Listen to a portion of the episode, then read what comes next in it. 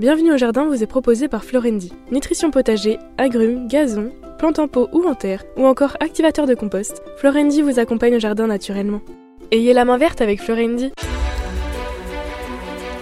News Jardin TV vous propose Bienvenue au jardin, une émission 100% nature animée par Patrick Mulan et Roland Motte.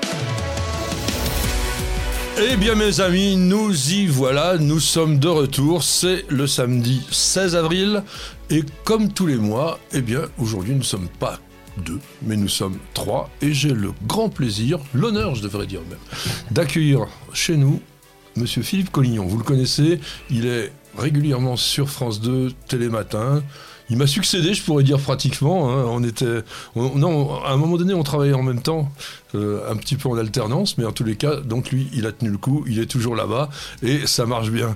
Donc salut Philippe. Salut les amis, on est souvent résistant quand on est jardinier, non? Ça doit être ça, ça doit être ça.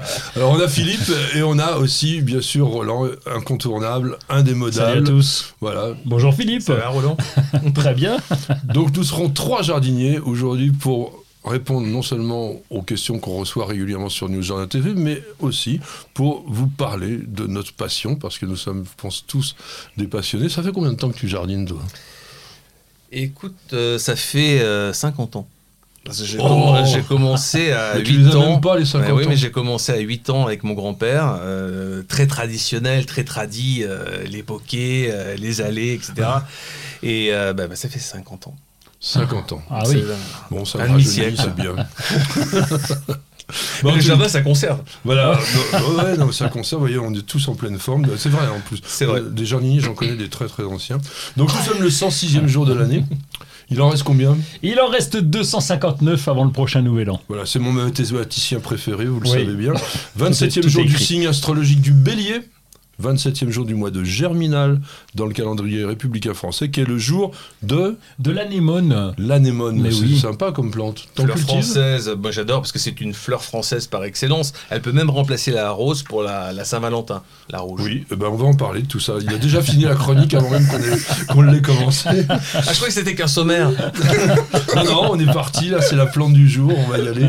Euh, euh, toi, tu connais une autre anémone Anémone, mais oui, euh, anémone, euh, vous vous rappelez de, de Thérèse dans Le Mmh, Père Noël est une sûr, ordure ouais. Bah oui, allons Thérèse. hein. Anémone Bourguignon, oui, qui nous a quittés en avril 2019.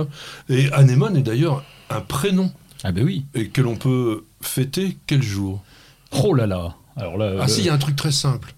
bah, Le jour de aujourd'hui, la tiens. Sainte Fleur. Ah oui, Ah. ah, oui bien Hein, sûr. le Sainte Fleur. La Sainte Fleur, c'est le 5 octobre. Donc tous les prénoms qui portent un nom de fleur, on peut les fêter le 5 octobre. Ah bon, on a le droit, on Bon met tout de- là-dedans. Euh, enfin, tout ce qu'on Ah veut. ouais. Voilà, c'est vraiment sympa. Donc, euh, tiens, pour commencer, parler sur l'anémone, quelques vers de Victor Hugo, j'ai bien aimé ça. Les abeilles dans l'anémone mendiaient, essaims diligents, le printemps leur faisait aumône dans une corbeille d'argent. C'est très Il fallait s'appeler Victor Hugo pour Oui, sortir oui. un truc comme ça. Chapeau, monsieur Victor Hugo. Alors, genre anémone créé en 1753, toujours Oui. par monsieur Carl von Tout Linné. le monde le sait. Famille, famille, Mais oui, bien sûr. Ben, Évidemment. famille aussi, bien entendu. c'est important. On est, on est chez, dans les ranunculacées. euh, c'est faut que je reprenne une les notes qui là. potentiellement peut être toxique, tout simplement. Hein. Donc, plante. Donc euh, la, la famille, c'est quoi Renonculacée. voilà, Voilà. c'est ce que j'ai dit. On nous dit, on nous dit rien évidemment. Mais 120 espèces hein, quand même d'anémones, donc c'est un genre qui est assez euh, large, avec des plantes qui peuvent être très très différentes. Entre la petite anémone sylvie, l'anémone des bois minuscule, et puis euh, bon, les grosses anémones. euh, l'anémone, c'est quoi l'espèce euh, L'anémone des fleuristes, messieurs Philippe, ça fait 50 ans qu'il jardine Ah ouais. et il va vous sortir mais il jardine, le il fait nom. comme toi, il fait pas. Mais Ah, moi, moi, je connais Anémone, hein, mais... Non, anémone coronaria, hein, Ah qu'on oui, qu'on le sûr. euh, mais ce comme qui est bien, anémone c'est une plante qui revient vraiment à la mode. Oui. Et c'est ça qu'il faut dire. Même chez les fleuristes, on fleur coupée, on, Oui. on met des anémones de partout. Et ça, c'est une belle chose. Parce De que plus en plus, c'est- français quand même. et puis on peut la trouver au printemps ou à l'automne. Hein, on est peinard Ah bah, de là-dessus. toute façon, la- l'avantage, enfin, entre guillemets, de la production florale pour la fleur coupée, c'est que c'est cultivé complètement en décalage de saison. Il y- il y en a pratiquement tout le temps. Dans le jardin, il y a quand même des anémones qui peuvent être intéressantes, comme aussi la- l'anémone. Alors, j'allais dire l'anémone pulsatile. En fait, je fais une erreur botanique. Oui. Euh, on, on a toujours fait cette erreur parce que c'est la pulsatile, mais l'anémone pulsatile, on a toujours dit comme ça. Donc allez, vas-y, laisse-toi aller, tant pis. Ah, l'ane- L'anémone pulsatile, euh, moi je l'aime bien parce qu'elle est toute velue. C'est une plante d'ailleurs alpine. C'est une plante qu'on voit plutôt dans les montagnes. Elle est toute velue et quand elle fait surtout sa fructification, ça vous Ah. dit quelque chose? Non, la fleur, oui, pas la Ça ressemble fructification. énormément à la fructification des clématites, d'ailleurs même famille, Ah oui, hein, oui. Et on va avoir des fibres comme des petites pattes d'araignée toutes velues. Et quand c'est en hiver, ça prend souvent un petit peu comme un, un joyau et vous allez avoir les cristaux de glace qui vont être dessus. C'est vraiment quand même très très joli. Alors il y a la- le langage des fleurs. T'aimes bien le langage des fleurs? Oui. Est-ce que ça te dit quelque chose sur le- l'anémone Qu'est-ce qu'elle nous dit? Ça dépend de la couleur ou ça dépend. ça euh, peut, aussi, ouais. ça peut aussi changer de couleur, oui, bien entendu. Euh, bon, globalement, offrir un bouquet d'anémones, c'est difficile si on connaît le langage des fleurs, parce que ça veut dire vous m'avez abandonné. Ah. La- Bah, l'anémone, c'est c'est- une bonne façon pour revenir. alors, et, et pourquoi est-ce qu'on dit ça? Ça vient de la mythologie, tout le temps, je reviens toujours sur la mythologie, puisque Zéphyr, donc le dieu du vent, avait abandonné sa femme Flora, qui était la déesse des fleurs, pour une jeune et adorable nymphe qui s'appelait Anémone. Moi, je- ouais, En fait, c'était la servante. c'était le 5 octobre, donc il a. Ouais, Peut-être que c'était ça, ouais. ça devait ressembler à ça. Donc, euh, et c'est pour ça d'ailleurs que euh, l'anémone, quand on dit anémophile, ça veut dire qu'on aime le vent. Et anémone, c'est aussi la fleur du vent, Ah, tout tout simplement. s'explique. Alors, qui est-ce qui en cultive et En cultive, moi j'en ai dans le jardin. Oui, tout le J'en ai bien sûr, Alors, oui, alors, pratiquement Explique-nous. Parce que ça va tout seul, parce que je l'ai récupéré chez mon frangin qui m'en a refilé des racines. Euh, et donc euh, je l'ai planté Et ça se- et ça va, ça se propage à une vitesse vertigineuse. Elle fleurit la nôtre en automne, elle est magnifique. Et puis je te dis, ça fait des, des- des pousses de pratiquement presque un mètre de haut. Et c'est vraiment très joli. Alors, il y a quand même deux anémones dont on n'a pas parlé, et je le regrette, et vous auriez dû Ah, tout de suite. je lui ai dit, hein. Alors, une qui vient de finir de fleurir, toute petite, petite, petite. ben, la petite anémone des bois. Ah non, ça c'est Nemorosa, oui, mais anémone blanda. Ah, Blanda, La- ben oui, l'anémone vrai. que l'on cultive oui. en, comme une tulipe, hein, tout simplement. On va d'ailleurs souvent les mélanger avec d'autres bulbes. Et puis une que vous avez quand même, euh, je pense, un tout petit peu oublié, c'est anémone japonica, l'anémone du Japon, celle qui fleurit fin d'été. Qui. Alors là, on est sur une plante qui fait un mètre de hauteur, magnifique quand même. C'est une plante qui... Je pense on devrait l'avoir dans tous les jardins. On est vraiment sur une vivace assez simple euh, quand même de culture. 16 avril 1911, mon cher Roland. Eh bien, le- comme tout le monde le sait, n'est-ce pas, Philippe? Eh bien, euh, c'est la naissance de William Thomas Stern, qui a lui été botaniste, bien sûr, comme Alors- tout le monde le sait également. Et il est mort le 9 mai 2001 à Londres, c'est assez récent. Alors c'est pas ça qui est très, très Ah bon important. Ah, c'est dommage, t'es bien parti là. non mais je suis, euh, je suis un, un tout petit garçon par rapport à lui, parce que moi j'ai dû écrire une centaine de bouquins dans, mon, dans ma carrière. Lui il en a écrit 470. Ah ouais, dis donc. Donc c'était vraiment quelqu'un qui a produit, mais d'une façon pratiquement aussi importante que des gens comme Robert Brown, comme, euh, Charles Darwin, comme Hooker, tout ça. Il a fait euh, de la botanique. Ça, ça pourrait t'intéresser. Oh bah oui, c'est un vieux livre. Euh, il a fait aussi le, le dictionnaire des noms, des noms de plantes pour les jardiniers. C'est le genre de travaux que je fais aussi, moi, qui me passionne de faire ça. Bah oui, pour savoir euh, tous les noms vernaculaires qu'on donne aux plantes, euh, leur travail avec eux. Il a, il a travaillé sur les berbéridacées et il a aussi créé le nom Stachys macrantha. Ça vous dit quelque chose, Stachys macrantha Oh, si. Stakis lanata, mais Alors, Macranta. Eh ben, mais- c'est un autre plus qui est plus grand, ouais, plus, plus grand et qui n'est pas laineux du tout, mais qui fait une très très jolie floraison. Ouais, voilà. Donc on va euh, passer sur ce monsieur William Thomas Stern, mais qui était quand même quelqu'un de très important. J'aime bien. euh, Qu'on salue d'ailleurs. ouais, ben, exactement. Alors, dicton? Oui, un dicton, puisque nous sommes la Saint, la Saint quoi? La Saint euh, Lambert. Saint-Lambert, Monsieur Lambert. Et puis euh, nous sommes euh, à la Saint-Lambert.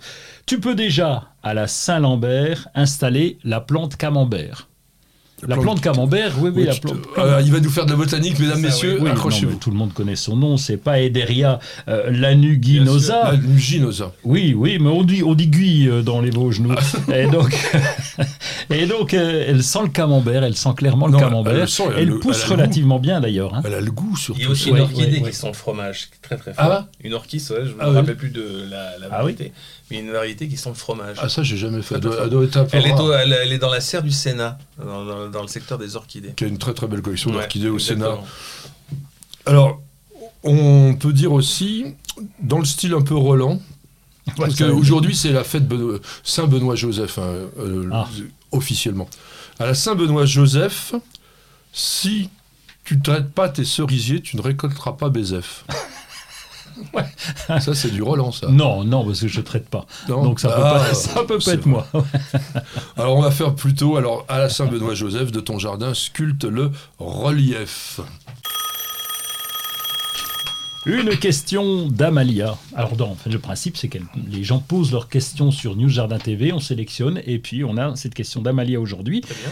Et qui dit J'ai regardé avec plaisir les deux vidéos que vous avez mises en ligne sur les écorces décoratives, mais j'ai été très déçu de ne pas y voir le Stewartia et l'Heptacodium. Est-ce un oubli, monsieur Patrick? Bah, L'oubli, euh, c'est pas forcément un oubli, mais il est très difficile quand même d'être exhaustif quand on fait des chroniques, même si là il y avait deux sujets. En même temps, je suis assez d'accord. Alors, peut-être pas 100% par rapport à l'heptacodium. Euh, on va en parler parce que vous allez vous dire pourquoi il me parle de ce truc. Je comprends même pas ce que c'est. Va, c'est quand même un arbre qui existe. L'écorce est pas mal. En revanche, Stewartia. Ouh, ouh. Stewartia, c'est une TAC, c'est-à-dire c'est un arbuste qui est très proche du camélia. Mais quand il est vieux, Mm. il fait une écorce. Ouais, Après 10 ans, hein, c'est ça. Oh, largement. Il ouais. desquame. Mais Au, début, il est lisse plutôt, hein, Ouais. c'est ça. Puis après, ça Et desquame. après, ça se desquame avec des couleurs dans lesquelles on va avoir le gris de la vieille écorce, Mm. mais du rouge et souvent du, du jaune crème Ouais, un de la nouvelle. Ouais. Ça fait une peau Un ahurissante. peu comme certains eucalyptus. Parce que Cédric Paulet avait publié un bon Ah bouquin là-dessus avec et il y a un eucalyptus qui est comme ça un peu rouge, rose, brun, Je crois que c'est jaune. Je crois que c'est déglupta. Enfin, il y a plusieurs eucalyptus qui ont des très très. Mais c'est vrai qu'il est très lisse au départ Mm. et il se desquame au bout de 10-12 ans. Alors, ce qui est intéressant aussi sur Stewartia, c'est quand même la floraison. Ça fait Ouais. comme des espèces de C'est blanc. mini, ouais, Mhm. blanc avec un gros cœur jaune, Mhm. euh, mini fleur de camélia. En revanche, Heptacodium, moi j'avoue ne pas avoir eu le coup de cœur pour la pour l'écorce parce qu'elle est jamais que grise. Mhm. Bon, c'est une écorce gris clair qui elle aussi peut se desquamer. Mais ce qui est intéressant sur Heptacodium, c'est la forme bizarroïde des feuilles. Ouais. Vous avez vu déjà ça? Oui, puis c- ces feuilles qui changent de Non, couleur à l'automne aussi, elles Alors- sont un peu allongées, non? C'est Voilà. ça? Elles sont un peu C'est des feuilles allongées. qui sont repliées sur elles-mêmes. Ouais. Oui. un peu comme ça et qui donne l'impression d'être Hmm. en forme de faux. Hmm. C'est assez étonnant. C'est un arbre que l'on voit moins souvent aujourd'hui. Euh, enfin, pardon, que l'on voit Hmm. un peu plus souvent aujourd'hui qu'avant, euh, chinois, qui était totalement inconnu et on s'est rendu compte qu'il était rustique et justement il est, il est intéressant sur le plan de l'aspect global qu'il a. On se dit tiens, c'est une plante qui ressemble pas à une autre. Donc, Par contre, en termes d'écorce, moi je suis allé voir les photos sur internet. Je me dis, c'est quoi cette bête-là qu'on trouve pas souvent? C'est pas terrible quand même, c'est une ce que écorce dit- euh, c'est basique. ce que j'ai dit au début, c'est Ouais. pas Mais c'est exceptionnel. aussi une plante qui attire les abeilles, hein, c'est mellifère aussi. Les fleurs blanches aussi, je crois, hein, il me semble. Fleurs Blanc blanches, belles, belles Blanc. ouais, des panicules. Mais elles attirent les abeilles aussi. Alors, avec un intérêt très intéressant, peut-être pour toi d'ailleurs, en tant qu'apiculteur, c'est que la floraison des ptacodiums, c'est fin août, début septembre. Ah oui. À un moment où il y a beaucoup moins de choses, avec un parfum légèrement jasminé. Et fleurs, effectivement, qui attirent pas mal les abeilles. Alors, pour revenir à l'écorce, elle peut être, chez certains sujets, avec un peu de beige rosé en plus du gris. C'est peut-être ça qui a plu à notre auditrice. Mais en tous les cas, bon, des écorces magnifiques, il y, en a, plein. des tonnes. Il y a les deux vidéos que je vous conseille quand même de regarder sur News Journal TV. Vous n'avez pas la main verte? Alors prenez-en de la graine avec nos paroles d'experts. Alors là, on va faire fi de la botanique, on va passer sur le, le terrain directement, on va se mettre à jardiner, et souvent quand on jardine et qu'on en met un bon coup comme au printemps, aïe aïe aïe pour le dos. Ouais. Ce que l'on voudrait essayer de vous expliquer, c'est comment éviter ce mal du siècle ou ce mal du jardinier, parce que notamment toi, Roland, tu as beaucoup travaillé à ce sujet-là. Ben, J'y ai fait gaffe parce qu'il n'y a pas que le dos qui est touché quand même, parce que le, le, le jardin peut devenir un sport de haut niveau quand on y passe 5 à 6 heures par jour et quand on le fait régulièrement comme je le faisais auparavant. Et là, euh, tu te dis, il y a le dos, oui, parce qu'on peut rester bloqué si on n'a pas été dans de bonnes positions. Il y a aussi tous les autres muscles quand même qui bougent et on découvre des muscles qu'on connaissait même pas. Ah, tiens, j'ai mal là, c'est et quoi et puis on perd, on perd des calories, hein, 500 calories à l'heure, donc c'est plutôt Oui. Pas mal quand on bosse au jardin. Donc il y a quand même des gestes, on- il y a beaucoup, comme le dit Patrick, de gestes sur lesquels on va se faire piéger, euh, parce qu'il y a quand même des outils de torture dans le jardin, il faut reconnaître, euh, des, des, des, des, des bêches trop petites, des pioches trop petites, et on est obligé de Oui, se baisser. le, le manche long, c'est toujours à apprécier dans un Ah jardin. oui. Le Et manche sauf que long pour possible. bêcher, c'est pas possible. Ben, tu- moi, je prends la grelinette. Ah, J'ai- oui. J'ai j'ai misé sur la grelinette, donc tu gardes le dos droit comme ça, et puis tu, tu fais travailler tous les muscles aussi. Oui. Alors ça, ça, ça, c'est pas la grelinette. Oui, c'est ça, la- ça, la- la, rotogriffe, la- la rotogriffe. Ouais. La grelinette, t'es quand même obligé de la planter, puis Oui, après et tu vas tu tires. tirer. Mais c'est bien aussi, mais parce que Ah oui. tu gardes le dos droit aussi. Oui, tout à Ouais. fait. Et puis il y a un autre problème pour nous jardiniers, c'est que la terre reste en bas. Peut-être on aurait la terre à hauteur, ce serait vachement Donc sympa. on fait des des carrés potagers. voilà, Oui, des voilà, c'est ça. Alors, déjà, évitez d'aller au-delà de votre force physique. Quand il y a quelque chose de dur et de lourd à faire, euh, vaut mieux être à deux pour porter euh, certaines Mais choses. sou- souvent, il n'y a pas de diable. C'est-à-dire le diable au jardin, vous savez, c'est Mais ce truc à deux roues très très bien. non, Et en fait, il faut avoir un diable. Et peu de jardiniers longs, enfin, les, euh, ceux ça nous permet de garder le dos droit et de, de soulever des charges très lourdes. Nous, nous avons deux diables. Il y en a un spécifique pour les pots ronds, Ah, qui bah est voilà. très bien fichu, avec un système qui coince le pot, Oui. et on trimballe ça. Mm. Et un autre classique pour les pots ça. carrés, parce que les pots, Énorme. une fois que c'est plein, euh, ça pèse. Il y a aussi une chose par rapport à la position au travail. On a souvent tendance à travailler, on est debout, on a les jambes droites, et on va plier le dos. Quand on fait des efforts, et notamment pour bêcher, il faut plier les genoux Oui, avant le dos. oui. Et quand on soulève une brouette, c'est encore pire. La brouette est en pleine de terre. Et là, souvent, on va se pencher, on va lever. Moi, je comme- prends des, comme- des brouettes à deux roues, et c'est vraiment très Ah bien. oui. À deux Mais roues, plus, tu- plus c'est. Il n'empêche. C'était un petit jardin. Il n'empêche que tu dois quand même plier les Ah genoux, oui, te fait. mettre les bras tendus à hauteur des, des bras de la brouette et te relever à cause, grâce aux cuisses Ouais. et non pas grâce aux bras. Donc justement, il faut savoir qu'on a énormément de puissance dans les cuisses, beaucoup plus que simplement dans le dos déjà, et puis bon, parfois dans les épaules, surtout quand on est une dame qui n'est pas taillée comme un Et, bûcheron et la ceinture, canadien. vous êtes OK pour la ceinture Tout le ou pas temps, moi. Tout le temps. Ouais. Ça, ça, il faut le, le dire, Moi, je mets important. une, ouais. une ceinture de. Ouais, on a, je sais pas si on appelle ça une ceinture de force ou quoi. On, on trouve euh, Dans chez les kinés ou en Ouais. pharmacie. pharmacie, Pharmacie, facilement. ouais, et ça, ça tient bien les lombaires. C'est ça. Et effectivement, ça va éviter certainement les, les mauvaises euh, positions. Enfin, ça, ça limite pas. Tu peux faire des mauvaises positions en ayant la ceinture. Donc il faut Oui. aussi penser aux bonnes positions. Je pense au sac de terreau qu'on va soulever parce qu'on a souvent des, des charges assez lourdes. Là, normalement, faut, tant pis, il faut le mettre contre soi. Et il faut pas le porter à bout de bras parce que là, le, le dos morfle. Voilà. C'est- terrible. Ouais, Il faut comme un bébé, quoi. Tu le prends. Oui, euh, Euh, ouais, mais vraiment euh, con- contre soi. En vraiment contre soi. messieurs, euh, notre ami Roland câline euh, les sacs de terreau. Ça serait De pas le premier. De, en particulier les terreaux de semis, oui. Alors, il y a, y a une chose quand va. même, je pense qu'on pourrait aussi imaginer, je pense que personne ne le fait, mais ça serait bien, c'est penser, et d'ailleurs Philippe l'a dit, c'est un peu comme un sport. Donc, il vaudrait mieux pas faire les tâches les plus difficiles, les plus contraignantes ou les plus physiques tout de suite. Ah, mais- faut commencer par des petites choses, on est un peu échauffé, et là, à ce moment-là, les muscles vont mieux. Et puis je travaille avec des paysagistes qui, eux, maintenant, euh, parce qu'ils vont travailler, eux, c'est carrément, c'est 8 heures par jour, on va désherber, on va travailler, on va soulever des dalles, etc.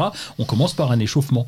Bien et un, un échauffement physique qui n'est pas négligeable non plus chez le jardinier amateur. Donc euh, s'échauffer, faire des assouplissements avant le jardin et après le jardin. Et puis on peut miser sur des, sur des légumes qui grimpent. Parce que quand on peut plus se baisser, le haricot grimpant, le Fallait les planter grimpant. avant, quand même. Et donc, euh, voilà, il faut, oui, il faut les planter avant, mais on peut miser sur du. Bien sûr.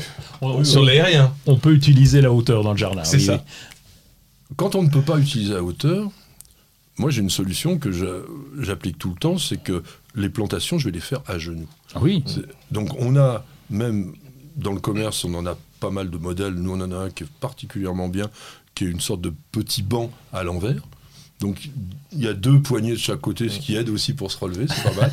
Et on se met à Avec genoux sur quelque chose qui est assez, assez moelleux. Et donc du coup, il y a plusieurs avantages à ça. Bon déjà pour le dos, mais aussi on est plus près de son travail. Donc pour la plantation, c'est quand même quelque chose, moi je, je conseille vraiment de faire ça. Alors après, j'ai vu sur l'internet à une époque, il y avait énormément de publicité sur des gilets qui étaient censés protéger le dos, mais entiers. C'était vraiment des, des- des gilets avec des armatures, etc. Est-ce que vous avez utilisé ça? Ah non, Non. inconnu. Non, par contre, il faut faire gaffe à bien être couvert. hein. donc euh, le, euh, le string au jardin et avec euh, le, le pull trop court, ça, c'est pas une bonne idée parce qu'il faut vraiment faire attention à ne pas prendre froid. Donc, par Alors, contre, le gilet, c'est parfait. Le gilet, ils disent que c'est un système presque informatif parce que comme il a tendance à donner la bonne position, dès que l'on se pose mal, on le ressent, en fait, il se fait comme une sorte d'avertissement, attention, t'es pas une bonne position. Et en plus, ça permet un petit peu le, le renforcement de, ouais, musculaire parce qu'en fait, on va se retrouver à faire la tâche comme il faut avec les bons muscles. Alors, après une séance de jardinage, qu'est-ce qu'il faut faire quand on est vraiment euh, On prend l'apéro. C'était écrit ici, c'est pourtant Non, pas Roland écrit, qui l'a bah. écrit. Donc toi, tu avais quand même travaillé non. sur ça, hein, sur l'ergonomie au jardin. Oui, l'ergonomie. Mais les, tu, tu parlais de la fin de- du jardin. Si on a jardiné pendant 3-4 heures, les assouplissements sont importants. Donc euh, s'étirer, toucher le bout de ses pieds, etc. Il y a pas mal d'assouplissements à faire et c'est capital. Démonstration. Il y a, alors, il y a- il y a un mouvement aussi que je peux vous faire en démonstration qu'il ne faut pas faire. C'est quand vous taillez des haies ou quand vous avez un travail à faire en hauteur, il faut éviter de travailler comme ça. Il vaut mieux toujours être à peu près. Parce qu'on au- fatigue beaucoup comme ça. Oui, puis Ouais. on, on tire sur des muscles et tout, c'est pas quand même très très bien. Jamais les mains au-dessus des épaules. Jamais. Donc ça, c'est une règle. C'est à vous de monter avec un escabeau, une échelle, etc. Mais le repère, c'est ça. Mais que ce qui est bien aussi, c'est de cultiver aussi son potager. C'est sur but, on met des planches de bois. Et entre les planches de bois, on met une autre planche qui, qui bouge. Comme ça, on peut s'asseoir aussi. Je, je sais pas si ça s'appelle la culture sur ado ou la culture Ah oui, ado. je non, mais ça, ça, il y a ça aussi pour les personnes handicapées. Oui. Il y a- il y, a des Et donc, jardins. on remonte le sol. Voilà, c'est pas mal. bah, c'est ce que disait Roland par rapport à ces carrés potagers. ça, Ah, Mais là, c'est vraiment la culture euh, sur but, un petit peu, Ah ok. un peu à la lasagne où on empile les choses et on monte à, À de haut non, on monte à 40 cm. Ah je oui. suis pas qu'à un mètre moi. Oui. À 40 cm et en fait entre deux planches, vous mettez une autre planche et vous avancez petit à petit assis sur les planches. C'est pas mal. C'est rigolo. Euh, moi, mon dernier conseil, ce sera quand même si vous faites du sarclage, du binage, etc., utilisez plutôt des sarcloirs, donc avec manches longues qui vont Ouais. vous faire travailler en poussant, Mm. plutôt que de travailler en tirant, qui est beaucoup plus Mm. fatigant. Bienvenue au jardin. Patrick Mulan, Roland Motte. Alors, dans nos actualités, on va retomber encore dans la salamandre, Oui. parce que Roland adore la salamandre, mais cette fois, ils nous font de la télé. Oui, c'est ça. Et Salamandre TV vient de sortir et donc euh, on va pouvoir euh, s'engager, on va pouvoir s'engager pour 4,40€ par mois et on va voir tout plein de films comme c'est le faire la salamandre. On connaissait déjà le, le document La salamandre qui est extrêmement riche et on apprend tout sur la nature et là ce sont des films 4,40€. Vous vous rendez compte? Pour mais vous abonner à la TV, c'est gratuit, c'est encore mieux. hein. Oui, bien sûr, mais là c'est un complément indispensable. Ah, ça- Non, il faut oui, penser, parce qu'on parle, euh, toi tu fais de la pub, peut-être qu'eux ne font pas de pub, mais il Ouais. faut payer l'abonnement, donc il y a un moment, il faut s'y retrouver. Et c'est surtout euh, quand même plutôt de l'animalier. hein. Oui, c'est animalier, la salamandre. Donc à découvrir. à découvrir. Alors moi j'ai un truc à découvrir aussi euh, qui vient de sortir, qui s'appelle Easy Mix. Ça te dit quelque chose? Non. C'est chez Ozlock, c'est un composteur rotatif qui vient d'être mis sur le commerce, donc c'est intéressant. Bon, c'est pas gros, hein, il y a que 100 litres de, capacité, mais pour un petit jardin, c'est pas mal. Et donc, le fait de pouvoir faire tourner le tambour dans lequel se trouvent les déchets, Donc c'est manuel. bah oui, on va le Ouais, tourner tourne, un petit peu, mais il n'y a pas besoin de le faire hein, très, très souvent. Euh, On va avoir une décomposition en six mois, Mm. au lieu d'avoir une décomposition en, en un an. Euh, pardon, je dis même, une- ils annoncent 6 à 8 semaines, au lieu d'un... Je l'ai vu, je l'ai Mmh. testé. Tu Et l'as déjà testé j'ai- Mais il vient de sortir, comment tu l'as testé Euh, Parce que j'étais sur un salon il n'y a pas longtemps, Ah. euh, il était là et donc euh, j'ai pu voir. C'est un Mm. petit Oui. appareil Oui. euh, que, assez pratique et c'est surtout pour les déchets euh, ménagers quand même. Et on peut, oui, voilà, c'est Oui. beaucoup pour les épluchures, etc. Et on va aussi pouvoir récupérer le jus parce qu'il a deux, il a un réservoir spécial. On va le tester et on vous en fera une vidéo. Vous verrez, euh, pour l'instant, c'est de la nouveauté. On vous le présentait simplement en avant-première. Et si je n'arrive pas à tourner mes feuilles, je ne sais pas de quoi je vais vous parler par derrière. oui, bah, manifestation salon. 21 avril, vous aurez l'ouverture du Festival international des jardins de Chaumont-sur-Loire. Je pense que tu aimes bien y aller. J'aime bien y aller, puis j'ai fait un jardin il y a trois ans. Ah oui, c'est vrai. Sur, euh, ça s'appelait Eden, c'est-à-dire c'est tout le monde un petit peu magique de l'au-delà. Donc c'était, c'est une belle expérience. C'est beaucoup de stress, mais c'est beaucoup de joie. Alors pour le visiteur, c'est 100% de la joie, parce que ça. je peux vous dire, il y a 25 jardins. Alors là, cette année, je crois que c'est les, c'est les 30 ans, oui c'est ça. Ils fêtent leurs 30 ans cette année, et il y aura donc les 25 jardins issus du concours, dont faisait partie Philippe. Les, il y aura aussi des cartes vertes avec 30 nouveaux jardins. Donc des paysagistes, des designers, des scénographes, des architectes travaillent là-dessus, plus tous les jardins qui sont en permanence, donc les jardins permanents qui sont dans le pré du Gualou qu'on appelle, vous avez pratiquement 25 hectares à visiter, donc il faut compter une bonne journée. Y aller, c'est peut-être un tout petit peu tôt maintenant, ça, ça ouvre que la semaine prochaine déjà, donc allez-y à partir de mi-mai jusqu'à euh, la fermeture pratiquement en octobre. Mais entre mi-mai et fin septembre, c'est génial. Il faut y aller deux fois, une fois au mois de mai, puis Oui. une fois en septembre. Et Alors, là, vous avez deux si visages peut, de jardin, si c'est extraordinaire. Et puis si, vous- si vous pouvez pas y aller, il y a aussi des vidéos sur News Jardin TV. On a fait des reportages sur ce jardin. Non, il y a même la, la directrice Chantal qui, parle extraordinaire. avec beaucoup d'âme sur l'aspect artistique, parce que c'est vraiment quelqu'un qui connaît Mm. très très bien l'art moderne. Et l'intérêt aussi de Chaumont, c'est ça, c'est de découvrir des choses inédites et de voir aussi le lien entre l'art et le jardin. Petit coup de cœur, mon cher Roland. Oui, pour une entreprise qui s'appelle Biomed, une toute petite jeune entreprise euh, qui est née en 2018 à Villeurbanne. C'est Ludovic Vincent qui était ingénieur agronome et Patricia Guiffu qui était docteur en cancéroge- cancérologie, voilà j'y arrive, et qui se sont rendus compte qu'il y avait des sols pollués un peu partout, euh, avec des métaux lourds, et ils se sont dit comment on peut filer un coup de main pour limiter les cancers, pour dépolluer, et donc ils ont décidé de mettre en place euh, la dépollution par les plantes, la phytorémédiation que vous connaissez tous, et donc ils se sont dit on va monter des chantiers d'insertion, on va essayer de faire quelque chose dans les endroits où c'est pollué, et on peut leur filer un coup de main parce que l'entreprise démarre, donc vous allez sur, euh, sur mimosa.com, et il y a ce projet qui s'appelle Génération des sols avec des plantes, et vous pouvez les- Régénération. Régénération des sols, c'est qu'est-ce qu'il a dit hein? Tu as dit génération. Alors, d'accord, donc la génération des vrai. sols qu'on va retraiter, il faut absolument que j'ai raison. Et donc, euh, vous allez filer soit 10 euros, soit 50 euros. Ah, Pour 50 euros, on fait l'analyse de votre sol en, en plus. Et pour 90 euros, on vous fait une grosse analyse de votre sol avec trois endroits différents.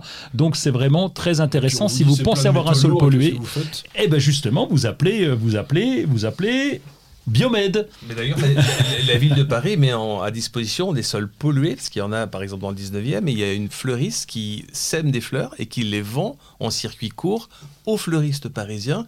Ça dépollue le sol et ça fait plaisir aux fleuristes. Alors le problème de phytoremédiation, on y reviendra, c'est extrêmement passionnant. Simplement, ça marche pas aussi facilement que ça, et surtout, ça marche sur le temps. Ouais. Vous pouvez pas dire que vous allez dépolluer le sol Non. en deux années. Non. Donc c'est ça la problématique, mais c'est quand même des choses qui sont intéressantes.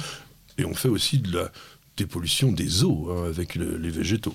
Moi, j'ai des végétaux à vous conseiller. Enfin, ils sont pas encore sortis parce qu'ils viennent de recevoir les médailles d'or de Fleuro Select pour 2023. C'est une organisation internationale qui chaque année euh, sélectionne ou met en valeur, on va dire, les plus belles variétés nouvelles. Là, il y en a quatre. Il y a Elenium autumnale AD. Alors, c'est un peu bizarre, ça s'écrit H-A-Y-D-A-Y, Golden Bicolor de ces Syngenta.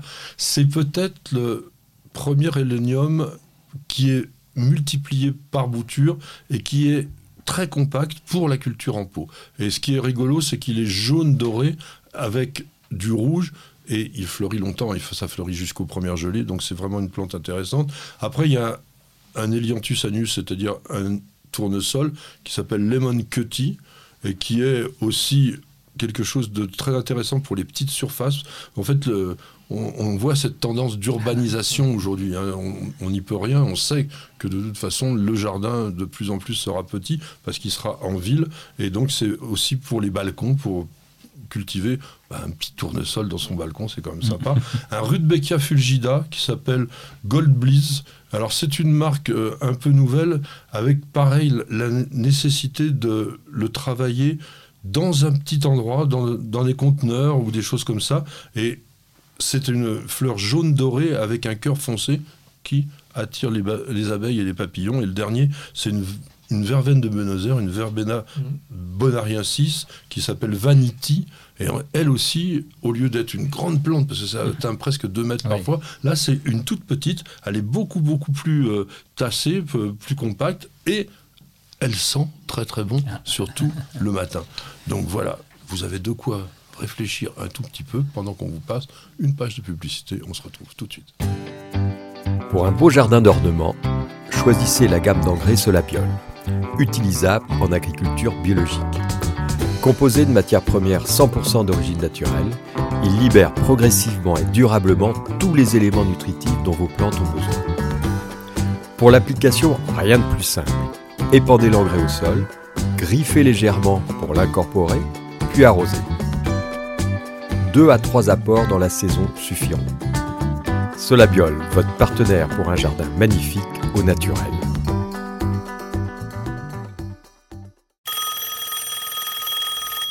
Une question de de... loin. Oui, ah bah oui, je vous donne le pseudo. Architecture coloniale en Algérie.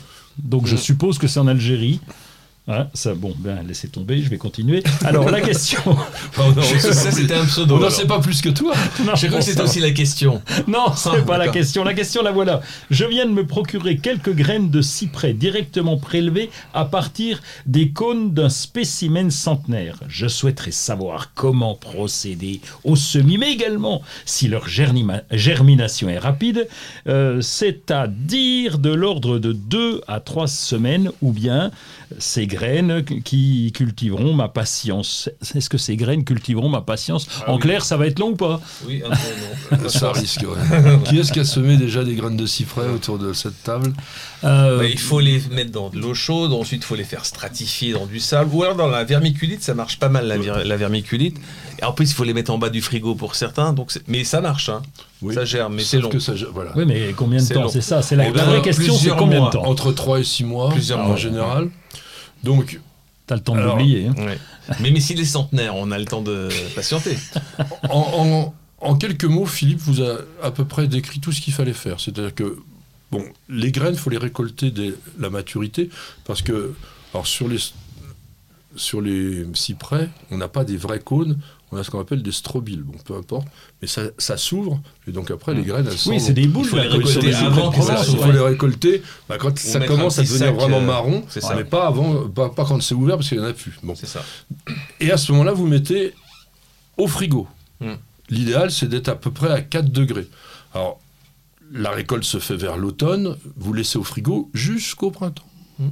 Parce qu'il faut bah, ce qu'on appelle une vernalisation, il faut que la plante elle puisse croire qu'elle est en hiver. Donc automne, janvier. Quatre mois Après, déjà. il a encore une fois raison, écoutez-le, hein, il est bon. hein. C'est vermiculite. Oui, c'est pas mal ça. Ça, On très, l'a oublié, la vermiculite, c'est génial. On peut On mettre ne un peu de on peut mettre aussi un peu de sable. Et comme il l'a dit également, on fait tremper les graines au moins 24 heures dans de l'eau tiède pour après donc les semer. La culture doit être placée à 20 degrés pour qu'on ait une germination qui va se faire entre 3 et 6 mois. Donc mon cher architecture coloniale en jardine, Un an. pas en jardinerie, C'est un an. Ah oui. ça va cultiver votre patience si vous Ah voulez. oui. Il est peut-être plus facile de faire quelques boutures de votre cyprès centenaire parce que si vous êtes au mois un peu patient, au mois d'août, septembre, on fait assez facilement Mm. des boutures. Bon, un peu d'eau de saule. Vous la faites un peu à talons aussi, Voilà. pas la bouture. Exactement. On arrache un peu comme. euh, Exactement. Ça, ça marche bien, ça. Sur, sur les conifères comme ça, à feuilles plates, style à cyprès, on va arracher une feuille, enfin une petite, euh, comment on appelle ça? Une ramule. Une petite ramule jeune, avec un peu d'écorce, on appelle ça une bouture à talons. L'idéal, c'est quand même d'avoir de l'hormone de bouturage qu'on ne trouve plus Je facilement. t'ai entendu parler d'eau de saule. Oui, c'est pour ça que je disais un peu d'eau de Ah saule oui, ça, pour- c'est- je suis pour- surpris. Très, très Pour faciliter donc l'apparition des ça. racines. Vous cherchez la petite bête? Toutes les réponses dans le dossier de Bienvenue au Jardin. Mes chers amis, je pense que tout le monde va aimer cette rubrique parce que la plante dont nous allons vous parler est certainement une des plus spectaculaires, une des plus sub- sublimes qu'on peut avoir dans un jardin, si on a un peu de patience. Je veux parler de la glycine. Bon oui, Alors, on je dis aime. là, on devrait dire lait, puisqu'il y a quand même pas mal, enfin pas mal, quelques espèces que l'on cultive couramment dans le jardin. Glycine, tu cultives ça Glycine, j'adore. Mais il y en a une près de votre studio, là, d'ailleurs, hein, qui euh, en- s'entremêle dans les, dans les grillages, là, au 22. Ah bon, bah, on n'a pas été au 22. mais- Et elle, elle- écarte déjà les. Ah oui, bah, on- on c'est, euh, c'est, costaud, la glycine. Oh là, hein. le, le restaurant est de l'autre côté, donc on n'y Ouais, va pas. Ah, c'est ça. Oui, Je vous ferai une photo. oui. Donc effectivement, ce qu'il vient de dire, c'est important. C'est faut déjà un bon support. Ah oui. C'est- des monstres. C'est- carrément, on va dire, un python végétal parce que ça s'enroule autour du support au point que j'ai eu l'occasion de voir dans un, un jardin en Italie des piliers en, en béton ou en pierre, je sais plus, mais qui faisaient 20 cm de diamètre, qui étaient coupés en, en tranches par la puissance simplement de la glycine. Donc c'est absolument impressionnant. Donc quand vous achetez un, tuyau, un, un treillage extensible comme Ouais. ça pour une glycine, ça le, font- ça le fait pas. T'en as une toi au jardin? Oui, je l'ai planté il y a pas longtemps. Ah. Une euh, Barbara Hendrix. Enfin, on dit Barbara, on dit pas Barbara Hendrix. Alors, elle est toute petite, mais ça va me servir. Je sais qu'elles sont, elles ont un développement relativement plus faible. Elle est parfaite. Elle est un peu à l'ombre et, et le mur donne sur du soleil, donc elle sera euh, magnifique. Je vous en parlerai d'ici une quinzaine d'années. Alors, Vous l'avez un- marié avec un rosier ou pas? Un rosier grimpant Non. Ça se marie bien avec les rosiers grimpants. Oui, ou liane, liane plutôt. après, la ça- liane. oui, alors nous, on les fait grimper dans les arbres. Oui, c'est beau, ça aussi. Et, euh, alors il faut un peu de temps parce que au départ, la glycine elle va commencer à s'enrouler doucement et elle n'arrive pas à avoir suffisamment de lumière pour pouvoir sortir des branches pour fleurir. Donc elle est longtemps en feuilles, mais ça vaut le coup parce que ça vous fait vraiment un bel habillage. Un peu de botanique Ah oui, Non, bah oui. Ah oui. Non, laisse botanique, parler, On vous laisse écoute, on vous écoute. Non, moi, je préfère celle du Japon. Et vous, laquelle? De Chine ou du Japon? Alors, je préfère la Wisteria floribunda, Ah. qui est donc Oui. la glycine du Japon, Allez, c'est la plus belle. parce que on voit bien ses grappes. Ah oui. Wisteria sinensis, elle a un défaut, c'est que souvent les fleurs apparaissent en même temps que les C'est feuilles. ça. Et il y a une partie de la floraison qui va se retrouver ben, dissimulée. Et puis, et la- euh, la- celle-ci, elle fleurit au même moment. Tandis que celle du Japon, elle est beaucoup plus étalée en floraison. Voilà, plus étalée C'est en floraison. intéressant. Alors moi, sur le sel du Japon, ce que j'aime le mieux, c'est Japonica alba, Ah oui. la blanche. Mais elle est rare. On la Ouais. trouve Il y normalement. en a une au 22 là. Parce que celle qu'on vend, celle qu'on vend le plus en jardinerie, c'est la, c'est de Chine. hein. On en trouve euh, Oui. pas souvent Oui. du Japon. hein. Non. Alors, il y a une chose indispensable à savoir, tu viens de parler de la jardinerie, ça m'entraîne vers cela. Quand vous achetez une glycine, vous vérifiez, vous exigez qu'elle soit Greffée. greffée. Sinon, Important. Ah bah c'est une catastrophe. T'attends 15 ans avant de voir les premiers Ou- euh, ou parfois tout le de temps. fleurs. Ou pas du ou tout, Pas, ou pas, oui, oui, oui. C'est surtout ou pas J'essayais d'être euh, positif, mais alors pourquoi, pourquoi le nom glycine est botaniquement incorrect? Parce que c'est pas normal. Moi, je suis pas d'accord du tout pour qu'on dise glycine. Non, c'est pas pour ça. C'est parce Ah bon qu'il existe le genre glycine en botanique. Et une plante que vous connaissez très bien, glycine max. Mais oui. Mais bien sûr. Le En source. soja Ah, Le soja. Ah, le soja, c'est de la glycine. Ah, c'est pas Alors, net hein, quand on le voit. bah, c'est un peu le problème qu'on Ah a oui. souvent, comme on avait avec le mimosa. Oui, mais le, le fruit, quand on regarde la- le fruit, Ah oui, vrai. Il y a un air de ressemblance quand même. Oui. Donc attention, donc euh, la glycine pour les botanistes, c'est le soja, et pour nous, c'est quand même Wisteria, donc Wisteria qui a été dédié à Monsieur Caspar Vistar, qui était un professeur d'anatomie à l'université de Pennsylvanie. Ça vous en bouche un coin, ça. Ah, ça, je dois reconnaître. Alors combien, combien de temps peut vivre une glycine 100 Allez, ans, ouais, c'est 200 ça. ans, Même- plus peut-être. hein, moi, je dirais bon, plus encore. Alors, il y a Ouais. quelques sujets centenaires, mais en moyenne, c'est un peu moins. C'est autour Ah de bon 40 à 60 D'accord. ans. Quand on a déjà une Mm. glycine de ces âges-là, c'est quand même déjà pas mal. Et la plus vieille glycine du monde, Elle est au Japon? oui, Mhm. elle est au Japon. Elle a été plantée dans les années 1870. Alors, elle a un tronc de plus de 1 mètre de diamètre, Mm. avec des branches qui couvrent 1900 mètres carré. Ah oui, quand Et même. C'est un tunnel, je crois. hein. Oui, c'est Ouais, un tunnel de 80 mètres Mmh, de c'est long ça. C'est les qui photos qu'on voit attire le plus souvent. tout le monde Ouais, c'est ça. au moment de la floraison. C'est absolument. Ah, c'est la fameuse photo traditionnelle. Oui, Mais c'est oui, c'est ça y est, celle-ci, oui, ouais. oui. On dirait qu'elle est retouchée, mais pas trop. Hein.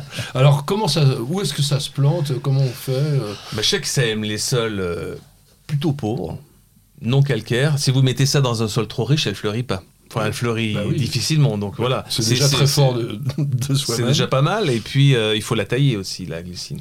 Voilà. Alors, Et puis plein Ça, soleil, hein, quand même. Il faut la Un tailler plein parce que, soleil. et même peut-être pratiquer pour certaines un peu comme la vigne, un peu l'arcure, Oui, euh, alors, ce qui lui donne. un- oui, Et puis mais- c'est sur les branches d'un an que ça fleurit. alors, ça fleurit effectivement sur les Mm. branches d'un an. Et la taille, elle est, elle est terminée maintenant. hein. Ça se fait au mois de février. Il y a deux vidéos sur News TV pour voir la taille de la glycine. Globalement, vous faites la chose suivante, c'est que les grandes tiges comme ça qui partent volubiles, on va les ramener à moitié à peu près de la, la longueur, et c'est des tailles que l'on peut faire même plusieurs fois dans la saison. Trois fois au moins. Ouais, on n'a Mm. pas intérêt à ce que ça pousse trop trop long. Mais c'est un peu comme l'actinidia au final. Oui, C'est un, peu, hein, Bah, un peu la même chose. Eh vous exactement, puisqu'en fait, on- sur L'actinidia. on enlève toutes ces tiges volubiles et on va tailler les coursonnes, c'est-à-dire donc les branches secondaires à deux yeux. Hmm. Et sur la glycine, on fait exactement. De la même façon.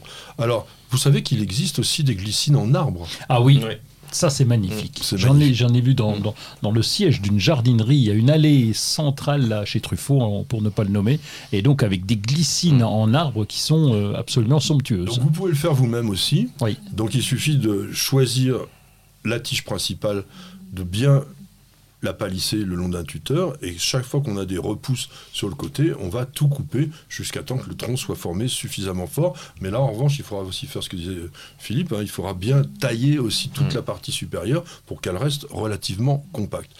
Dans les espèces de glycine, donc on parlait de cette fameuse glycine de Chine, de la glycine du Japon. Dans la glycine du Japon, il y en a deux. J'ai parlé de Alba, mais il y en a deux qu'il faut vraiment mettre en valeur. Macrobotris, ça vous dit quelque chose? Bah si.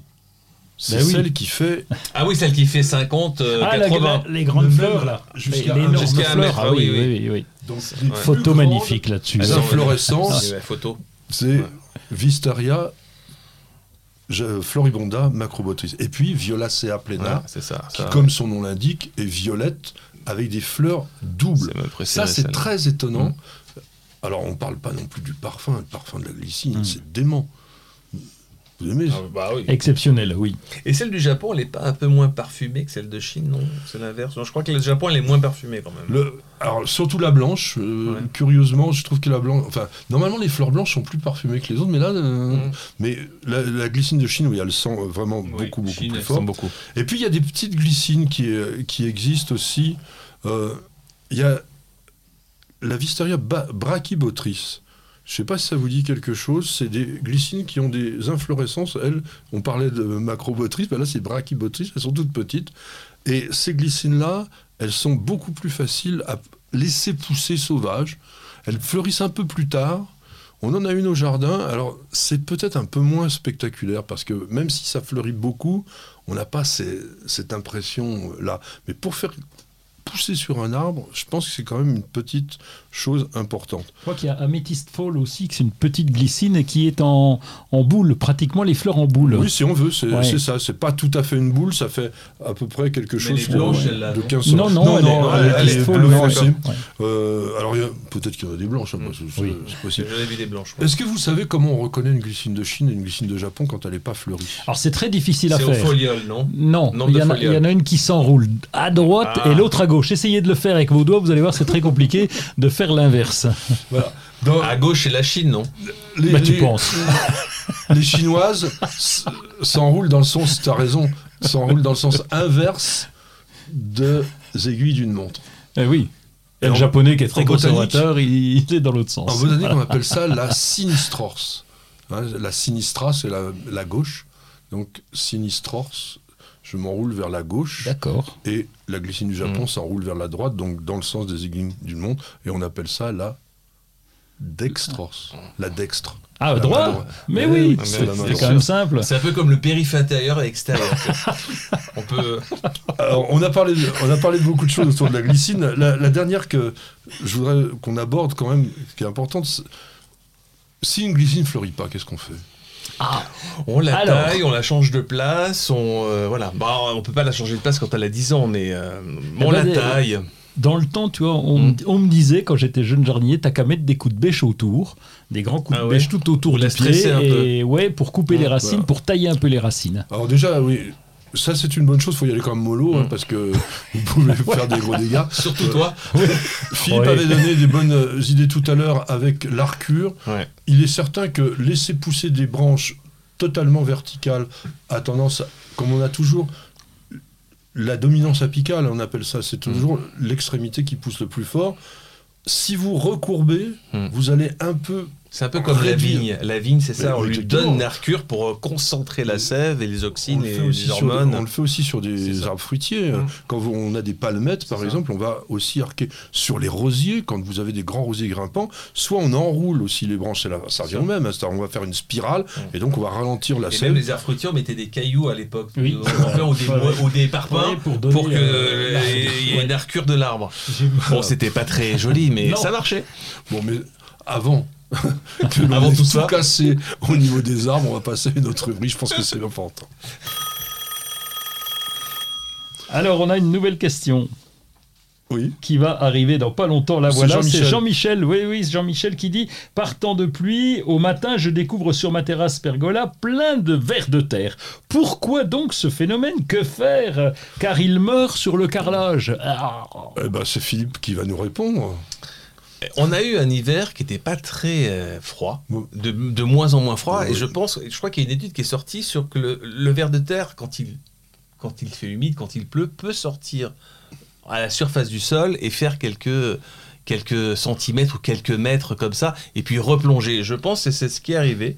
C'est-à-dire que le sol devait être euh, euh, plutôt chaud, ou le dallage était plutôt chaud, ils sont sortis, et puis euh, ben, ils n'ont pas pu replonger puisqu'il y avait le carrelage. Alors, je pense que c'est une partie de la réponse. Parce qu'il y en a qui disent aussi, euh, il y a un problème électrique dans votre compteur. euh, et, et- L'électroculture, et- ça fait remonter les vers de terre. Mais non. Moi, je pense que ça, c'est. Ils, ils sont sortis à la surface et puis ils n'ont pas pu replonger. Eh ben, c'est un peu ça, c'est-à-dire qu'ils sortent à la surface, mais quand ils sont sur un dallage, ils se noient. Tout simplement Mm. parce qu'il y a souvent une pellicule d'eau ouais. importante qui est sur le dallage, et malheureusement, euh, les vers, ça bouge pas très très vite, et le temps qu'ils arrivent de nouveau dans un milieu euh, adéquat, eh bien, ils arrivent à, à se noyer. Je pense que c'est l'explication. Ça reste effectivement un peu mystérieux comme ça. Certains scientifiques disent aussi que quand on a ce phénomène, parce qu'on ne le voit pas partout, Non. Mais surtout dans les hivers, ils sont doux comme cette année. alors, il y en a qui disent que c'est une migration des vers en surface à cause d'une pénurie alimentaire. C'est que le sol ne serait pas suffisamment euh, bien riche en matière organique pour que les, les vers puissent être nourris. Et donc, ce seraient des individus affamés qui montent. C'est quelque chose que j'ai vu, je vous le livre comme ça, euh, brut de fonderie. Et euh, bon, comme c'est un peu bizarre, on va se reposer deux secondes et on va écouter une page de publicité, ça fera pas de mal. Plantez, plantez encore. Gardez le rythme. Allez-y, vous êtes doués. Mettre les mains dans la terre. Nourrir, partager, faire grandir. Surprenez-vous. Fertiligène, révélez votre nature. Bienvenue au jardin. Patrick Mulan, Roland Motte. Nous sommes en plein milieu du printemps. Il est important de ne pas laisser à l'abandon son jardin parce que actuellement ça bouge beaucoup. Donc dans la semaine prochaine, c'est-à-dire donc jusqu'au 26 avril, je pense qu'il va y avoir des choses importantes à faire. Tu as déjà un planning, tu as déjà des choses que tu vas faire? Moi, si plus ça va, moins je fais de trucs au jardin. C'est-à-dire, je suis un peu euh, comme le jardin du fainéant. C'est-à-dire, j'ai planté des graminées, euh, voilà, j'ai balisé le, le- le terrain, donc j'attends de voir ce qui se passe. Bon, le, le temps, est- effectivement, on a un peu plus d'avance par rapport. L'hiver a été plutôt doux, mais euh, je commence quelques semis, voilà, tranquille. Et puis moi, j'ai planté beaucoup de légumes perpétuels. Ah, d'accord. Poireaux perpétuels, choux perpétuels, comme ça ils reviennent chaque année sans que je les replante. Topinambour. Ah oui. ah, si, topinambour, c'est Oui, très bon. oui, oui. Ça fait, Bicarbonate de soude. ça fait mal au ventre. pas. Bicarbonate de soude. mal au ventre. Sinon, ben voilà. Oui. Bon, Sinon, sinon, soirée sympa. Soirée agréable. Ouais. Mais Alors, oui. Avital, qu'est-ce qui va se passer? Ben, on va commencer les premières récoltes, nous, parce que, euh, ben Oh. oui, première récolte de micro-pousses. Euh, on, on a, on a Que laissé. fait à la Ah, Euh, non, dans le jardin. froid. Dans le jardin, les arroches. Arroches rouges parce qu'on les laisse toujours pousser quelques-unes en fin de saison, donc elles font des graines, Mm. euh, quelque chose de pas possible, ils en traînent partout, donc ça va repousser au printemps. Des micro-pousses de bêtes parce qu'on fait la même chose pour les bêtes, et donc euh, voilà, c'est ce qu'on va déjà récolter. Les premières bourrages qui sont arrivés, donc tout ça on va couper pour mettre dans les salades. Vous savez que ça coûte une blinde, hein, les micro-pousses, quand on les Ouais. achète. euh, Bah, Parce qu'il euh, faut les récolter quand même, c'est long. mais le topinambour Oui. aussi devient hyper cher. hein. Ah oui Ah bon bah, Oui, parce qu'il est devenu Ah, à la mode. les, les- les grands chefs l'utilisent, etc. Mais ça, c'est honteux parce que une le, le. Ça le pousse, topinambour, c'est- on peut en avoir. Ah oui, C'est une catastrophe, hein, ça pousse vraiment. Ouais. On est obligé de le limiter. Moi, je l'ai mis en plein milieu d'une Mais c'est un pelouse. bambou. Pour, pour, pour- ah oui, C'est ça, bambou. faut, faut couper, il faut vraiment le, le limiter. C'est vraiment. joli. Hein. C'est pas un bambou, mais, Non, euh, Non, mais c'est pas un bambou. c'est mais aussi chiant qu'un bambou. voilà. Alors, oui, Il n'y a pas besoin de les traiter. T'en as fait en serre aussi un peu de micro Ben, euh, non, euh, en serre, on maîtrise un peu, mais on, récolte, euh, ça fait au moins 4 ans qu'on a de la cressonnette marocaine qui, qui, qui s'auto-reproduit toute seule, donc on laisse pousser en graines. Alors, c'est une petite salade euh, avec des feuilles un peu comme la laitue feuille de chêne, et qui pousse très bien, qui est très bonne, et donc là, ça y est, ça commence, c'est parti. Et comme on la laisse revenir, eh bien, avant de, replanter les tomates, ou entre les tomates même, qu'on va installer, qu'on a déjà installé, eh bien, on a ces, ces cressonnettes marocaines qui sont bien sympas. On on n'y touche pas, quoi. Finalement, on commence à avoir des salades à partir de février-mars, et puis là, on continue cette, euh, Ça cette récolte. Chez Roland, ça marche toujours tout seul, c'est génial. Et En revanche, radis, bon, a- radis, vous avez essayé Vous avez déjà planté là Oui, radis, d'avril oui, oui, on a déjà eu un petit Radis, peu. carottes en même temps, c'est pas mal ça. Vous Oui. récoltez les radis, puis après les carottes sont, ça démarre sont, les sont auto, euh, auto euh, Pour, pour lutter contre la mouche de la carotte. Oui, c'est ça. Oh, non, non, le radis euh, fait rien du tout contre la non. mouche de la carotte. Si, la preuve, on n'a pas de mouche de la carotte. bon Parce que t'en as pas, mais ça- le bah oui, radis- d'accord, mais ça compte. Non mais ça permet de laisser des interstices entre les Oui, carottes plus aussi. tard, c'est pas Ça, mal. bien. Elles- elles ça, trouvent ça- leur place. Ça évite de démarrer. Voilà, ça Et évite puis de... ça, ça occupe le terrain de façon plus performante. Tonte quand même, t'as du gazon. hein. Ah oui, ça y est, Là, c'est parti. euh, Donc c'est là, parti. et- hein. là, il faut y aller. Et là, euh, bah, la tonte est importante parce que je vais pouvoir récolter toutes mes, mes déchets de tonte pour mettre de ça, de là. J'en fous un peu partout. Autour des fruitiers, par exemple. Et puis ça, surtout en cette saison, moi je conseille vraiment, effectivement, faut ramasser. Ouais. Parce que le, le mulching, on le fera un peu plus tard. Plus tard, Là, oui. actuellement, c'est gras, c'est épais, ça pousse vite, donc c'est chargé d'eau. C'est très compact Ouais, aussi. ouais. Donc il faut vraiment. Oui, euh, Il faut le faire souvent la tombe, parce que sinon, euh, si vous laissez pousser, c'est... bah, vous savez, les Anglais, on regarde toujours leur pelouse, on dit c'est magnifique, ils tondent à minima deux fois par semaine. C'est ça. Mm. Et dans les très très très belles pelouses, parfois c'est deux, tous les deux jours, avec la fameuse euh, tondeuse c'est ça, oui. Bon, mais là c'est bon, c'est de la moquette vivante, hein, absolument.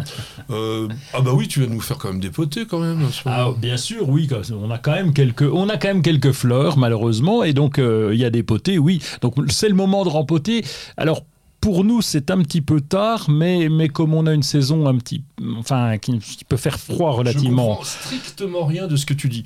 C'est tard ou c'est tôt C'est tôt pour le géranium et tard pour le C'est tard myosotis. pour le jardinier traditionnel parce que lui, il a déjà commencé puisqu'on trouve des plantes à massif depuis, euh, depuis Fin au mars. moins, ouais, c'est ça, fin mars. Mais, mais jamais je ne les mettrai aussitôt chez nous parce que ça gèle. Donc c'est en même temps très tard et tôt, c'est tard tôt. Voilà, voilà, c'est un peu le mot qu'on utilise.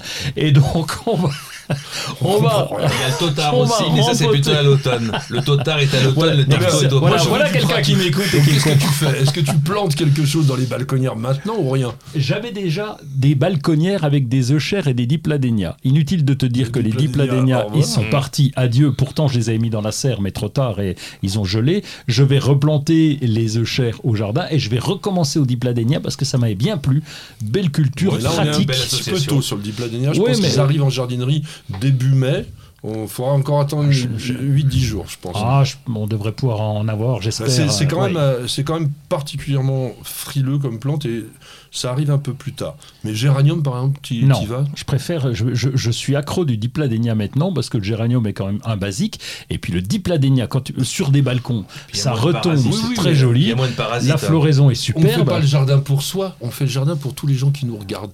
Et la plupart font des pélargoniums, des géraniums. T'en fais ou pas? Non, t'en fais pas certains certainement pas. Moi, je fais le jardin pour moi. oui, on peut aussi, parce que quand on a une serre, l'avantage d'avoir une serre, c'est quand même de les cultiver un peu à l'avance, de façon à les faire grossir. Et lorsque tu arrives sur le balcon, eh bien voilà, ils sont déjà bien beaux. Moi, je vais aller dans le sens de Philippe, c'est-à-dire que cette année, l'hiver nous a permis de garder des pélargoniums dehors. On n'en avait mis qu'une partie dans la serre en disant, ouais, on sait jamais. Mm. Puis les, les vulgaires, entre guillemets, enfin les classiques, on les avait laissés dehors. Bah, ils sont tout, Et tout, tout en forme. Alors là, Ah on oui. les taille. Hein, on va retailler parce que sinon, ils vont se lignifier du bas et ça va être moche, ça va être dégagé. Donc on va retailler tout ce qui est, bah, disons, un petit peu abîmé quand même sur le- l'extérieur. Et puis on va garder, oui, euh, 3-4 cm maximum des pousses de l'année dernière pour que ça redémarre vraiment. Et puis on mettra un peu d'engrais. Tu rempotes quand même. Tu fais Bah, j'en rien surface si je vais le Ah bon Ouais, surface. Je pense Bon, que oui. on va gratouiller un peu. Ça. Oui. On va rajouter un peu de terreau neuf. Ben là, je vais jouer le feignant pour une fois. Et puis, euh, non, mais nous, nous on, on se gêne pas, on met de l'engrais quand il en faut.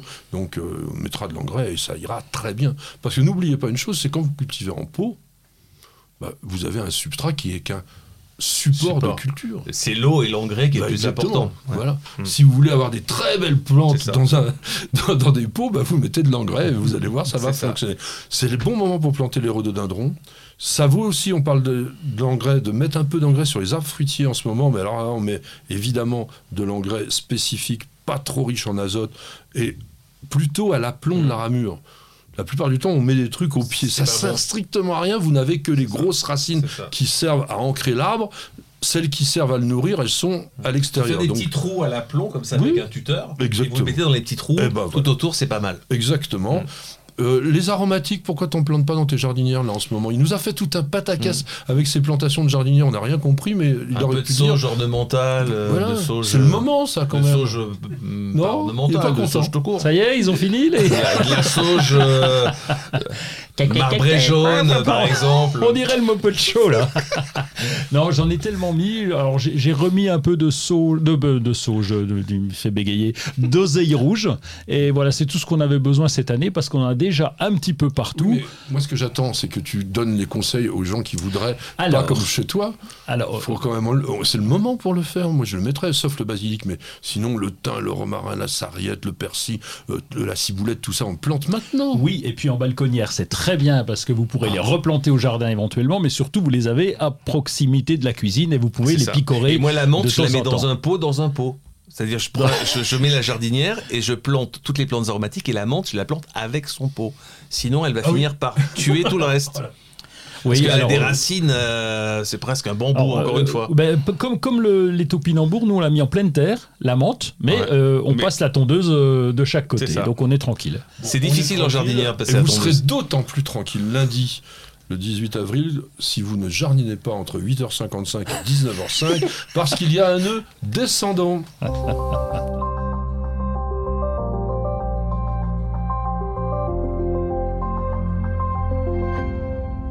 Mes chers amis, nous avons à côté de nous non seulement une personne de la télévision, mais aussi un écrivain.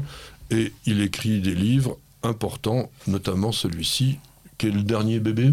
Bah oui, je l'ai édité chez, même euh, chez votre éditeur. euh, je jardine zéro déchet pour les nuls. Vous qui, avez fait euh, Je jardine pour les nuls.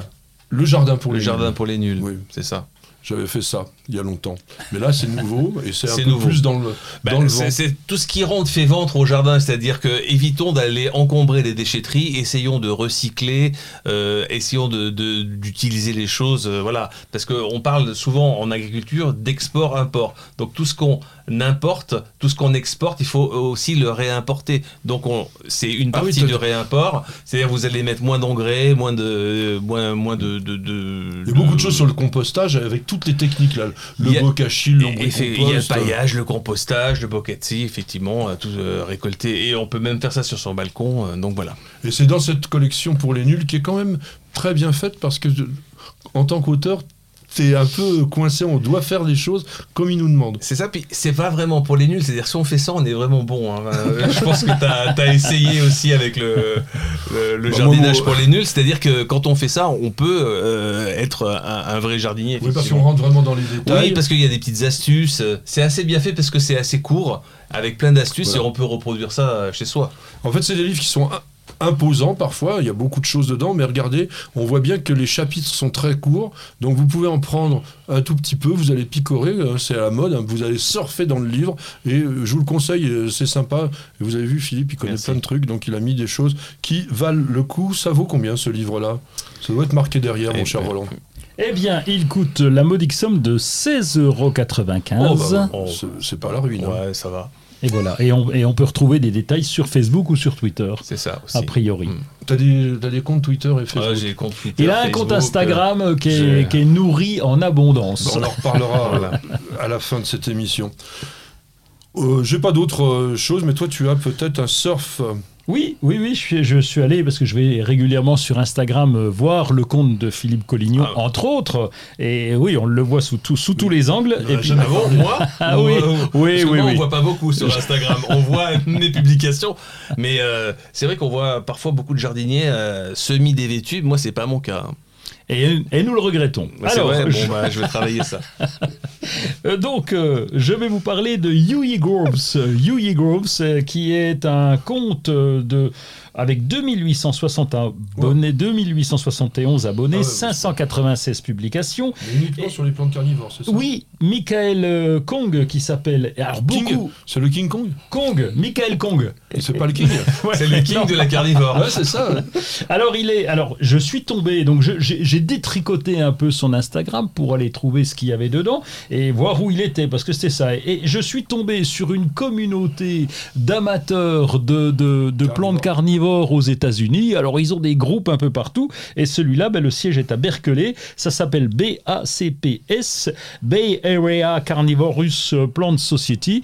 Et donc ils sont tout un tas aux, États-Unis. Ils se renvoient des messages, des trucs, etc. Puis là, notre ami, euh, notre ami, notre ami Kong, eh bien, on le voit en train parce que il avait une maison dans laquelle il cultivait ses plantes, euh, ses plantes carnivores. Donc il en avait partout. Il était obligé de repeindre l'intérieur de la maison à cause de l'humidité. Donc il a décidé de faire une serre et on le voit en train de construire sa serre. Il était temps, voilà.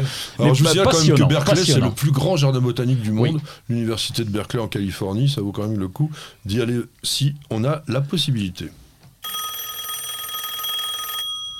Framana. Framana qui dit Concernant le gazon, on m'a déconseillé d'épandre au printemps du sulfate de fer car ce produit naturel tuerait les vers de terre. Pourtant, au printemps, cela donne un vrai coup de fouet au gazon. Par précaution, je ne l'utilise plus. Que pouvez-vous me dire sur le sujet? Alors sur le sujet, c'est déjà que c'est totalement faux, c'est que le sulfate de fer ne donne pas de coup de fouet au gazon. Il était utilisé pour éliminer les mousses dans le gazon, et donc il a quand même un effet phytotoxique. faut pas confondre les chélates de fer avec le sulfate de fer. Moi, j'utilise jamais comme amendement ferrique euh, le sulfate de fer. euh, ça a vraiment un, problème. Bon, on ne trouve plus aujourd'hui le sulfate de fer comme anti-mousse pour gazon. On- il- alors ça aussi, c'est un truc dans la législation qui est complètement foireux parce que on le trouve en revanche comme amendement. On Ah a- oui. euh, Donc c'est le D'où- même la question, d'ailleurs. sauf qu'il n'est pas ciblé pareil, donc on a le droit. Euh, donc c'est économique, etc. Mais moi, je vous redis, ça a une action phytotoxique, donc il est préférable d'utiliser un engrais gazon du commerce ordinaire. Je ne sais pas si ça tue les vers de terre d'ailleurs. J'ai jamais euh, personnellement. euh, Il y a la ça. bouillie bordelaise qui est une action sur le ver de terre. Ah, le sulfate de fer, peut-être pas. Mais en tout cas, le sulfate de fer qu'on utilisait pour les mousses, c'est-à-dire que effectivement, ça tuait les mousses, mais ça acidifiait le sol, mais les mousses euh, réapparaissaient, puis on en remettait. Donc en fait, mais c'est même interdit en, en jardinage bio. hein. Euh, le, Ah oui, mais en façon, production le- bio, c'est interdit le sulfate de fer. Oui, hein. mais c'est un produit qui a disparu dans cette utilisation-là parce qu'il n'est pas naturel. Et donc, du coup, Mm. euh, il a été éliminé des gammes. Donc, je pense qu'il ne faut pas en dire plus que ça. Euh, c'est pas un Non, il faut scarifier son gazon. Voilà. c'est- c'est c'est aussi bien. Il y a d'autres possibilités. Oui. Bien sûr. Et nous y reviendrons. Patrick, Roland, racontez-moi une histoire de plante, de jardin ou de jardinier. Alors, je voudrais qu'on revienne extrêmement en arrière, dans un monde où l'homme n'était même pas encore prévu, puisque nous allons remonter à peu près il y a 280 millions d'années. Alors La que prêle. les continents, non, alors que les continents étaient encore soudés ensemble, Les dinosaures. que les dinosaures ne régnaient pas encore, Allez-y, je vous fais les bruitages. et on va parler des cicadacées, les cicaces et casse révolution. autres plantes qui sont tout autour. Une plante toxique. Alors, effectivement, oui, c'est- mais c'est pas le problème. Hmm. On, va, on va essayer de raconter un petit peu l'histoire de ces plantes, dont on a retrouvé des très très très vieux fossiles en Chine. Et tu évoquais les dinosaures et tu as raison, parce que l'apogée des cicadacées correspond à la période du Jurassique, donc des dinosaures. Mais ils étaient apparus très nettement avant.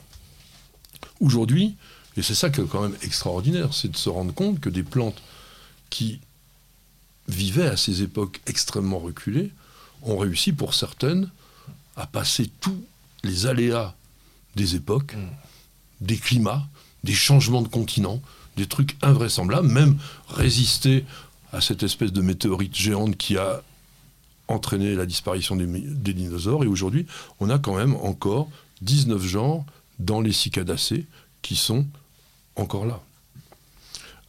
C'est des plantes que l'on confond avec les palmiers. Parce que ça ressemble. Et ben, ne faites Ça pas. ressemble quand même, ne- oui. ne- Ça ressemble de loin, hein, parce que quand on les voit, on les touche, on- Ben oui, ça n'a mais- rien à voir avec Mais palmier. regarde les catalogues de pépiniéristes. La Ah, ils sont plupart du temps, dans les ils sont toujours Ouais. mis avec les palmiers. Ça Bah, n'a c'est logique. hein.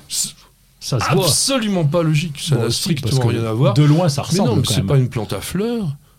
Le, le, le cycas c'est plus près des conifères, des ginkgos, que des palmiers dans l'échelle de l'évolution. C'est un gymnosperme, non? Oui, exactement. On est dans, dans des gymnospermes, même plus proche de Velvicia, cette plante de Namibie euh, qui pousse euh, avec Que le- Jean-Marie Pelt lenteur. avait fait, nous avait fait découvrir il y a, il y a 30-40 ans, dans ses trucs sur TF1, le, le Velvicia. et que j'avais un peu dingue. et que j'avais montré à Télématin Oui, c'est vrai, en, je m'en en- rappelle. en l'an 2000, Mm. parce que je voulais filmer une plante de 2000 ans pour l'an 2000. Et on avait été filmer un, un Velvicia Mm. qui avait 2000 ans. Magnifique. Donc aujourd'hui, on a trois familles qui font partie de ce qu'on appelle les cicadales, donc le, le groupe des cicas. Il y a les cicadacées, évidemment, avec le genre cicas, notamment. On a la famille des amiacées, ça vous dit quelque chose? Les amias, les encéphalartos. Encéphalartos, c'est le genre de cicas sud-africain qui est très développé dans cette pa- partie de l'Afrique australe où il y a des espèces extraordinaires. Notamment, il y en a un qui s'appelle Encéphalartos woody. Alors ça vous dit peut-être pas grand-chose, Ça, Ça ça, vous dit ça vous rien. dit rien. mais C'est facile là. ouais, c'est- ouais. c'est une des plantes, on va Il y a un dire, silence, on est. potentiellement les plus rares du monde. Parce que ce que je vous ai pas dit, c'est que les cicadacées sont dioïques, c'est-à-dire qu'il y a des mâles et des femelles. Et Encéphalartos woody, bah, il n'existe plus que des mâles. Il n'existe plus aucun pied Mais comment ils vont faire? Alors, on peut le reproduire de façon. Alors, peut-être par méristème, mais simplement aussi par rejet, parce que les cicas souvent font des bébés à la base, mais génétiquement, on n'aura plus que des clones. Donc, Ah oui. c'est quand même un petit peu particulier au niveau de ces, ces plantes-là. Alors, les, les cicadacées sont intéressantes parce que ce sont des végétaux qui sont bien adaptés à des climats assez difficiles. Ça vit pour certains au, au niveau de la mer, mais beaucoup euh, vivent plutôt en altitude autour de 1000, 1000, 1500, jusqu'à 1800 mètres même. Avec un système racinaire qui est très développé parce que ça vit dans des zones où parfois il, il peut ne pas pleuvoir pendant des mois.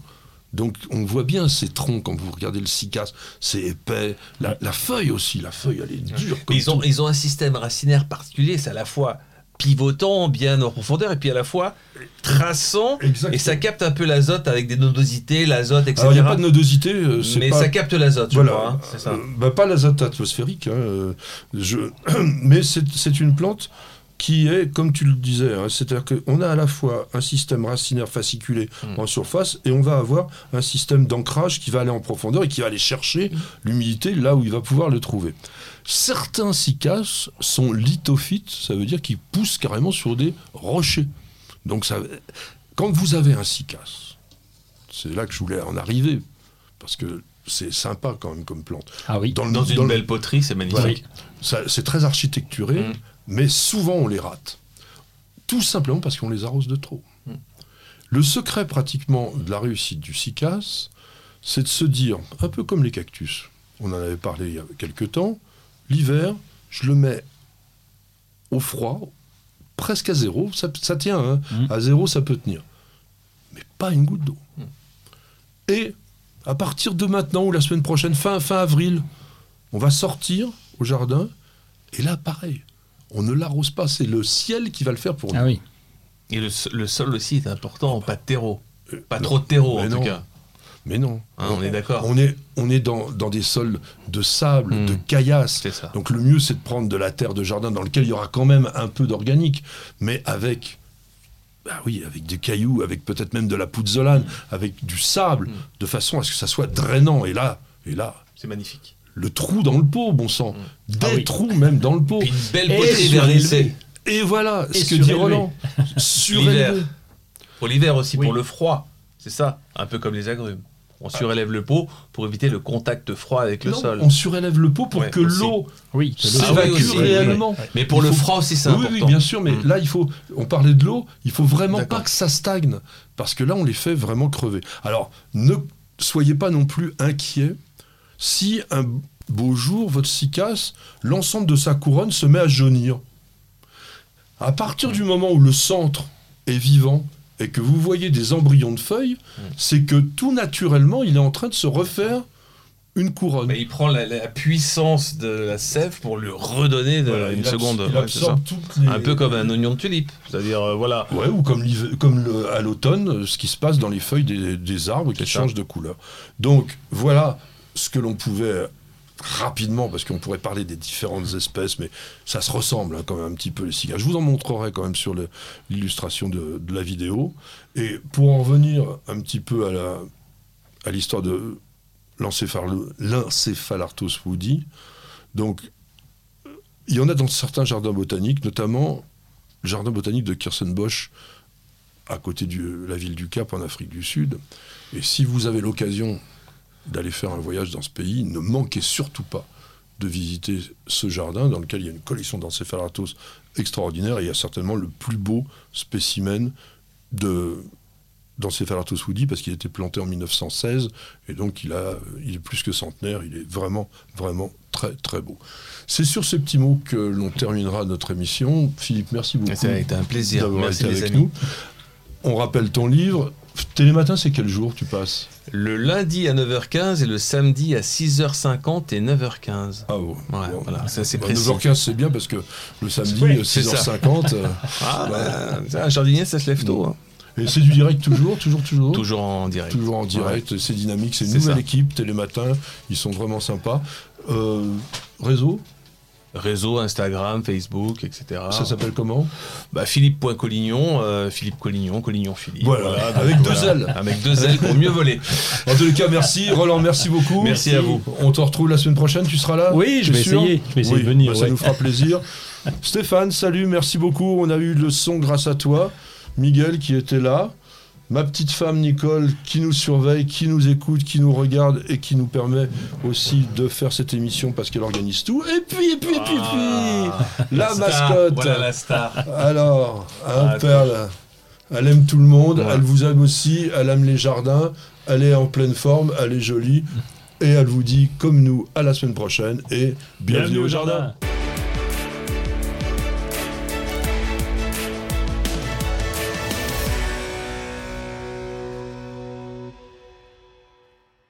Vous avez écouté Bienvenue au jardin avec Florendi. Nutrition potager, agrumes, gazon, plantes en pot ou en terre, ou encore activateur de compost, Florendi vous accompagne au jardin naturellement. Ayez la main verte avec Florendi.